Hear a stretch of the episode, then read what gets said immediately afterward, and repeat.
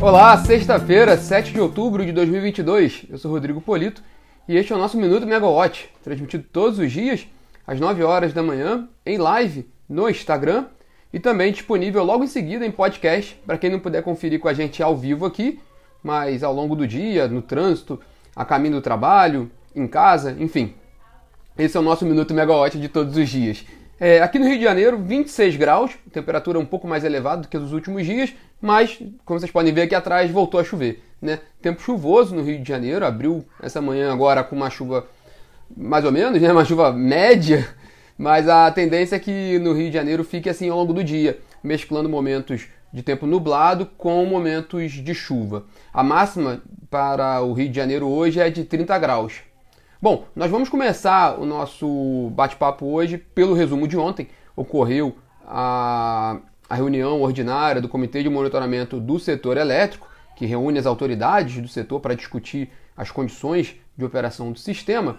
E nesse encontro, é, um destaque importante foi que o Operador Nacional do Sistema Elétrico assegurou o pleno atendimento tanto de energia quanto de potência no sistema interligado nacional até o fim de março de 2023 ele trouxe alguns números legais, né? É, por exemplo, confirmou que setembro fechou com um, com um nível de armazenamento no sistema com um volume 1,7 ponto percentual acima do que estava previsto, então uma melhora ali no, no armazenamento de água para a geração de energia em pleno período seco, que é bom, é, e considerando também o ONS trouxe alguns números para, de previsão para outubro, é, a expectativa de afluências no sistema como um todo é de fica entre 79% e 96% da média histórica.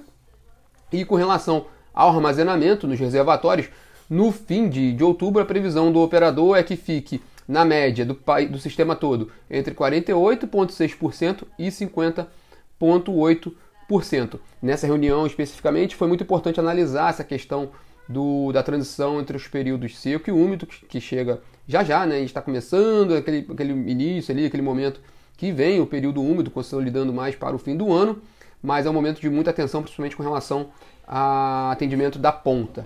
É, tanto é que, que há um, um, destaque na reunião do CMSE ontem sobre o programa de resposta da demanda e que os consumidores também vão poder contribuir nesse aspecto de ponta, apesar de que o resultado final da reunião é que o ONS garantiu que não haverá problema, que está garantido pleno atendimento de, de, de energia e ponta até o, o fim de março. Vale lembrar que hoje, a gente falou dos dados de outubro, perdão, do Operador Nacional do Sistema Elétrico, mas hoje saem né, novos dados, os dados atuais, é, atualizados do PMO de outubro, que foi a reunião foi feita na semana passada, hoje saem os primeiros dados oficiais do atualizados de ajustes do PMO para, para esse mês. Ontem também, outro destaque foi a divulgação da pauta da próxima reunião da diretoria da ANEEL, marcada para a próxima terça-feira, 11 de outubro. E nessa pauta tem ali a previsão da discussão do, da revisão tarifária extraordinária da Light, no âmbito daquela lei 14.385 desse ano, que tratou da devolução dos créditos da PIS e COFINS, do PIS e COFINS. Lembrando que muitas distribuidoras já fizeram esse ajuste, já passaram até pela revisão tarifária extraordinária. A Light havia adotado um caminho diferente, ela recorreu à justiça para para não haver essa revisão tarifária extraordinária, ela tem um entendimento diferente, a companhia tem um entendimento diferente com relação ao caso do, do da devolução dos créditos de PiscoFins.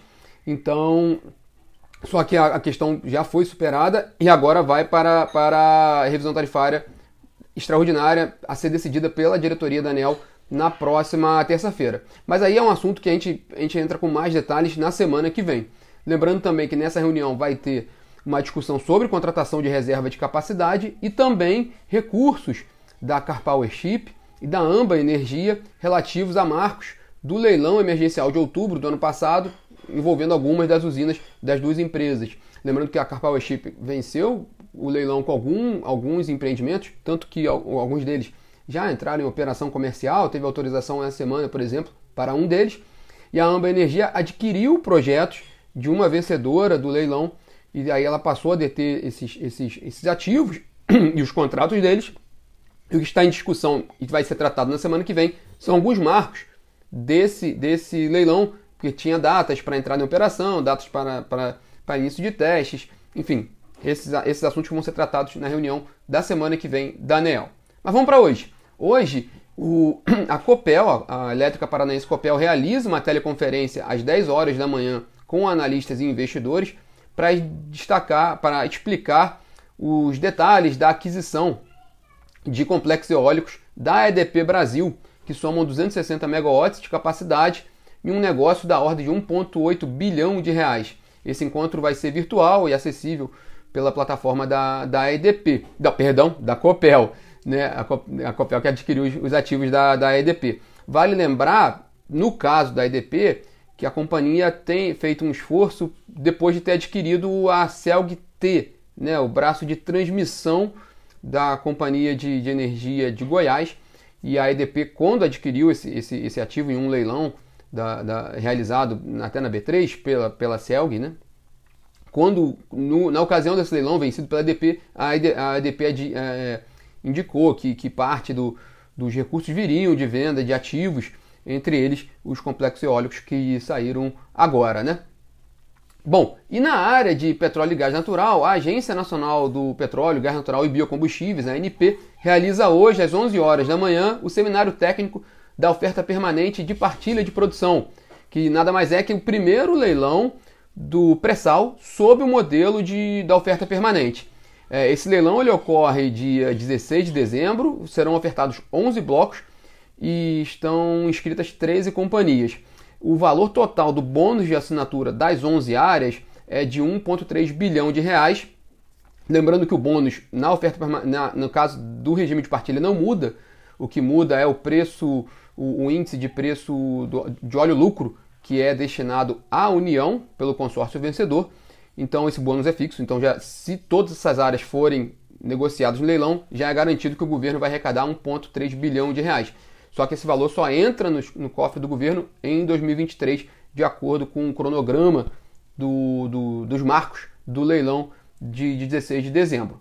É, esse seminário ele também é aberto e ele vai ser, pode ser acessado pelo YouTube da Agência Nacional do Petróleo, que lembrando que é às 11 horas da manhã.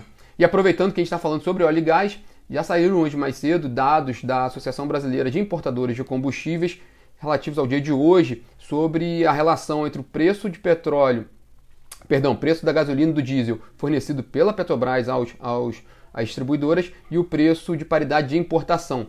A questão é que aumentou um pouco mais a defasagem entre o preço fornecido pela companhia e o preço internacional. Na caso, no caso da gasolina, passou para 9% de diferença, quer dizer, está mais, tá mais barato aqui em 9% em relação ao exterior, na casa de 32 centavos por litro. E no caso do diesel, essa defasagem agora alcançou 11%, sendo 62 centavos por litro.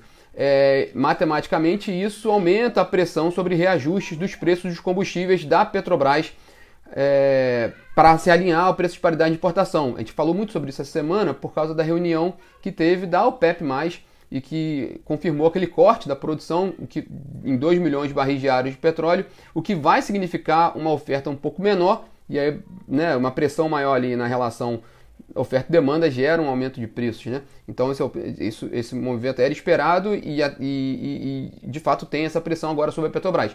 A dúvida é se vai haver algum reajuste nesse momento, né, nesse mês de outubro, por causa da, da, do período eleitoral, embora a Petrobras mantenha a política de preços de paridade de importação. É, hoje saiu uma reportagem interessante também no, no, no Estadão, mostrando que analistas indicam ali que não tem também, é, a Petrobras não tem tanto espaço para não fazer esse reajuste, principalmente se o preço do petróleo chegar a 100 dólares o barril. É, hoje pela manhã a gente viu que o preço estava subindo um pouco mais de 1%, ali já passando dos 95 dólares o barril. Lembrando até porque, de acordo com dados do Instituto Brasileiro de Petróleo e Gás que saíram essa semana, o déficit diesel no mercado brasileiro aumentou de 33 milhões de litros para 115 milhões de litros em outubro, de acordo com os cálculos do IBP. A, entidade prevê que para novembro e dezembro haverá uma normalidade na, na, oferta e demanda do combustível, mas que nesse mês já há essa, essa estimativa de déficit de 115 milhões de litros. E isso pressiona também por um reajuste de preços, porque com preços mais baixos não há incentivo para importadores trazerem os, o, combustível para o Brasil, porque não, o, o, a Petrobras pratica um preço mais baixo, os importadores teriam que ter, trabalhar com prejuízo. E não trazendo o volume necessário, há um risco de desabastecimento no país. Essa é a preocupação maior quando se olha o abastecimento de diesel. E no cenário macro, hoje recomeça a propaganda eleitoral na TV. Aqui no Rio de Janeiro, de onde eu falo, a disputa agora é só presidencial, já houve a decisão em primeiro turno. Em São Paulo, por exemplo, ainda tem a disputa para o governo estadual. Enfim, a questão é que agora, voltando à propaganda eleitoral, aumenta ali a questão de debates, de discussão, discussões de ideias e programas dos principais candidatos, quer dizer, dos dois candidatos, tanto em nível federal ou em nível estadual, nos, nos estados em que ainda há segundo turno. Vai ter esse debate político e vamos acompanhar o que, que pode sair em relação. Obrigado, Maurício Godoy, aqui do canal Energia participando. E lembrando que a propaganda eleitoral também tem na, na no rádio, né? Em rádio e TV. E só para ver se a gente consegue também pescar nessas, nessas propagandas eleitorais o que, que pode vir de indicação para o mercado de energia, que é onde a gente tem um ponto de interesse maior. Vamos ver o que, que pode também sair de alguma, de alguma informação relevante para, para, para o mercado. Bom, pessoal, esses são os destaques da sexta-feira. Desejo a todos um ótimo final de semana, um final de semana de descanso e paz. E na semana que vem a gente está de volta aqui com mais informações sobre o mercado de energia. Tchau, tchau, pessoal!